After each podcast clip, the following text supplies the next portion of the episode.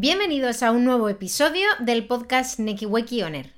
En el día de hoy voy a hablaros de algo que está muy extendido, tenemos demasiada información y eso al final genera desinformación. Voy a daros las claves para llevar una buena alimentación. Lo primero que quiero que sepas es que lo más importante es la calidad del alimento que te llevas a la boca y en qué proporción. Tampoco hay que volverse locos y volvernos de la secta del real fooding, ni hacernos superfans de todos los negacionistas del balance calórico, pero sí que es cierto que lo más importante es la densidad nutricional y el valor energético de los alimentos. Creo que el real fooding, por ejemplo, como corriente, sí que es verdad que va a mejorar tu calidad de vida general, va a mejorar tu estilo de vida y tu comunicación con la alimentación. Pero es cierto que para objetivos específicos, como pueda ser bajar o subir de peso, se nos queda corto. No te va a llevar por ciencia infusa el hecho de comer comida real a cumplir tus objetivos. Ya sabemos que si quieres aumentar masa muscular necesitas un superávit calórico y si quieres perder grasa vas a necesitar un mínimo déficit calórico. Es decir, vas a tener que medir las calorías que estás consumiendo para ponerlas un poco por encima en caso de que quieras ponerte fuerte y un poco por debajo en caso de que tu objetivo sea recortar perfil graso. Para poder hacer estos cálculos te aconsejo que vayas a mi perfil de Instagram y allí tienes un post destinado a cómo se calcula el metabolismo de base, cómo se multiplica por un índice de actividad y cómo tienes que actuar en relación a si quieres subir peso o bajarlo. Además, una vez que tienes toda esta información, vas a tener que calcular qué es lo que estás comiendo y cuál es la distribución de macronutrientes. Para ello, la aplicación que yo uso, te lo dejo apuntado por aquí, se llama MyFitnessPal. Es bastante intuitiva y si no, seguramente podrás encontrar en YouTube algún tutorial para ver cómo funciona. Esta aplicación es muy completa, incluso puedes pasar el código de barras directamente del producto que quieras analizar y te va a decir tanto las calorías por la porción que tú quieras analizar, como además la distribución de macronutrientes, que es algo muy importante para nosotros. En esta aplicación vas a ir sumando día a día las eh, comidas que vas haciendo y al final del día vas a poder tener una imagen más real de cuántas calorías estás consumiendo y si te estás acercando a tu objetivo. A partir de ahí vas haciendo tus cábalas, vas subiendo o bajando eh, gramos o alimentos y vas a conseguir dar con esa distribución de alimentos que esté alineada con tus objetivos. Es cierto que hay que hacer el cálculo de alguna manera y hay que tener una orientación de base, pero ya te adelanto que las calorías y los alimentos en realidad para nuestra fisiología son información que entra. Dependiendo del contexto, tu cuerpo va a hacer con eso que tú te comas una cosa u otra. Eh, te voy a poner un ejemplo práctico para que puedas entenderlo. Vale, Juan ha decidido comerse una manzana, que en principio tiene 62 calorías, un poco más de 60 calorías, tiene 14 gramos de carbohidrato, 1 de grasa y 1 de proteína. Muy bien, pero te pongo en contexto. Juana lleva tres años en déficit calórico bastante agudo y además ha decidido eliminar las grasas de su dieta por miedo a que le crezca el Michelin. Con lo cual, cuando ella se come esa manzana, lo que hace su organismo es decir, vale chicos, ¿qué necesitamos aquí? ¿Proteínas, grasas o hidratos de carbono? Bueno, pues yo creo que los depósitos de glucógeno están llenos, la proteína siempre podemos joderla y degradar sus propios aminoácidos, así que sí, creo que necesitamos grasas, eso es lo que nos falta. Genial, pues una de lipogénesis de nuevo.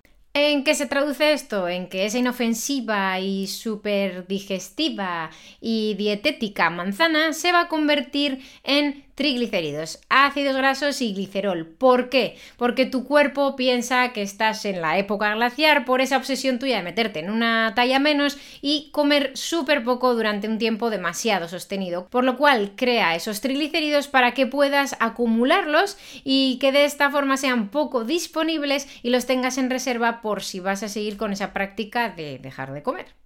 Hablaremos de forma más extendida de cómo los nutrientes se convierten en el sustrato que necesite tu organismo. Hablaremos de la lipogénesis de nuevo, pero hoy solo quería presentártela. Moraleja. No te cases con nadie, no hagas fe ciega del real fooding, no hagas fe ciega del balance energético, porque no solo de comida real vive el hombre, eso es un condicionante y puede que no consigas tus objetivos y el balance energético tampoco es algo completamente total, porque los alimentos son información y tu cuerpo puede hacer con esa información lo que le dé la gana. Así que sí que vamos a las claves de una buena alimentación. Primera clave, una buena distribución de macronutrientes. Y dirás, ¿y cuál es la idea, Neki? Pues no puedo decírtelo porque depende mucho del contexto, pero te voy a poner ejemplos para que te hagan las cosas un poco más sencillas. Lo primero decir, como, aunque espero que ya lo sepas, es que hay tres grandes macronutrientes, las proteínas, las grasas y los carbohidratos. Voy a ponerte tres ejemplos diferentes. Si eres un deportista y además eres un poco palillito, probablemente puedas permitirte un mayor consumo de carbohidratos. De hecho, puede que sea bastante productivo si, por ejemplo, eres un deportista de deportes mixtos y lo que te digo, tienes un bajo nivel de masa muscular. Ok. Si estás enfermo, por ejemplo, podrías hacer mm, un poquito más uso de las grasas, porque al final es esa materia prima que va a utilizar tu organismo para reparar. Bueno, en realidad es una glucoproteína, que es el colesterol, pero vaya, que necesitas grasas para reparar tus tejidos y salir de esa situación de enfermedad. Y por último decirte, por ejemplo, la gente de edad avanzada o si quieres intentar aumentar masa muscular, vas a intentar que tu macronutriente más abundante sea la proteína. Así que aunque me fastidie decirlo, en actividad física y alimentación normalmente todo depende, con lo cual por eso se hacen asesoramientos individualizados. Es cierto que me da igual la proporción, pero que sería ideal que en las tres principales comidas del día estuviesen los tres. Veo muchísimos platos por ahí a los que le falta al menos uno de los macronutrientes. Así que simplemente grábate a fuego eso en la cabeza. Un hidrato complejo, eh, una fuente de proteínas y una buena fuente de grasas. Y vamos a desmembrarlo un poquito más todavía. ¿Qué es una buena fuente de proteína? Pues te lo voy a resumir. Intentar que los animales sean cuanto más salvajes o cuanto más en su origen mejor. Es decir, huevos, productos del mar y carnes de pasto de calidad. ¿A qué nos referimos con esto? A que si compras un huevo, no tiene nada que ver ecológico, aunque podríamos hacer un podcast solo de cómo se clasifican los huevos, pero no es el momento.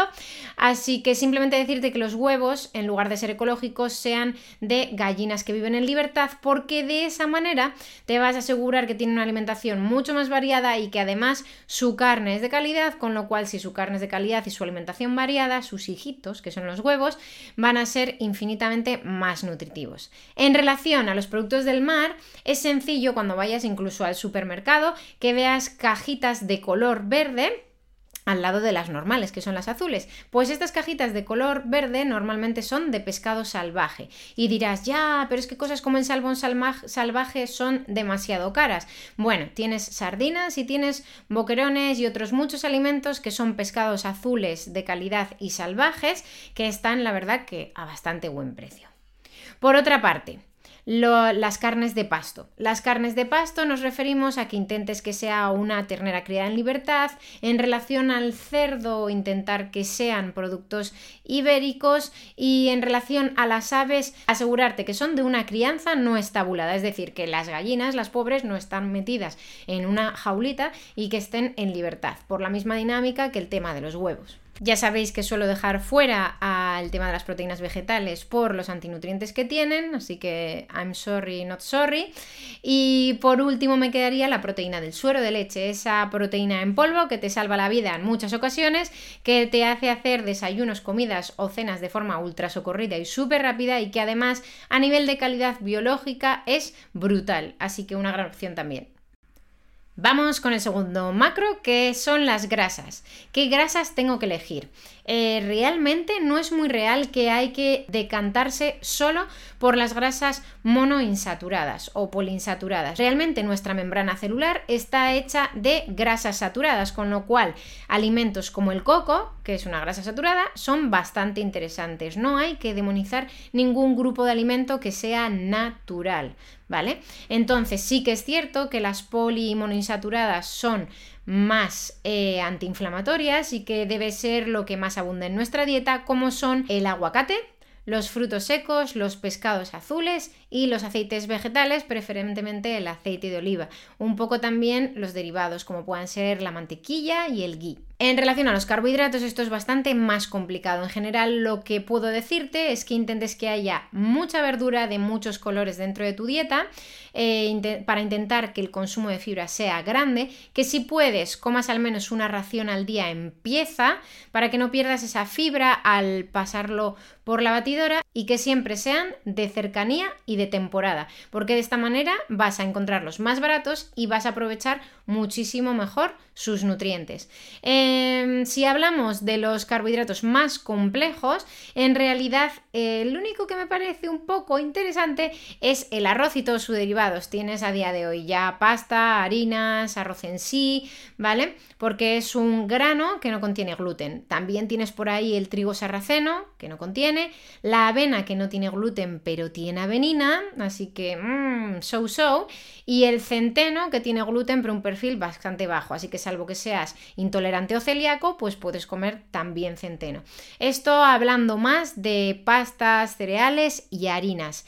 Pero es verdad que hay un grupo muy interesante que son los almidones, de los cuales yo elegiría la yuca, el boniato y la patata muy interesantes. Espera que se me olvidaba un grupo porque no suelo usarlo yo demasiado habitualmente que son las frutas.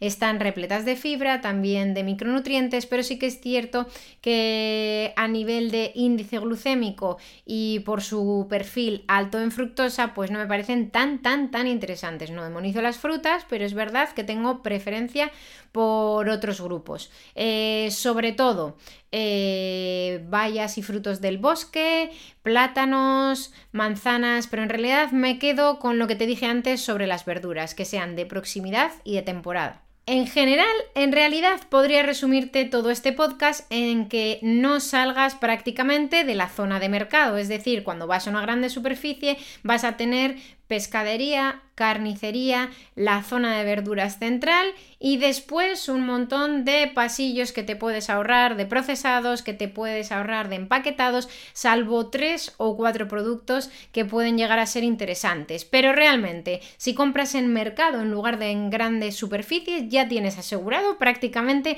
el 85% de una dieta saludable y equilibrada. En relación a este podcast, si queréis en mi página web podéis encontrar un archivo completamente de descarga gratuita en el que os hablo precisamente de cuáles son los alimentos más interesantes, en qué proporción, un poquito de información general sobre qué son los macronutrientes, etcétera. Se llama lista de la compra. Os he contado un poco lo básico y de forma muy general, así que me encantaría que utilizaseis los comentarios para dejarme alguna duda, alguna pregunta o alguna propuesta en relación a cualquier cosa eh, que tenga que ver con la alimentación. No os quedéis con las dudas porque las dudas nos hacen aprender, ninguna es estúpida y además a todo el que lea los comentarios también le dará seguramente un extra de información.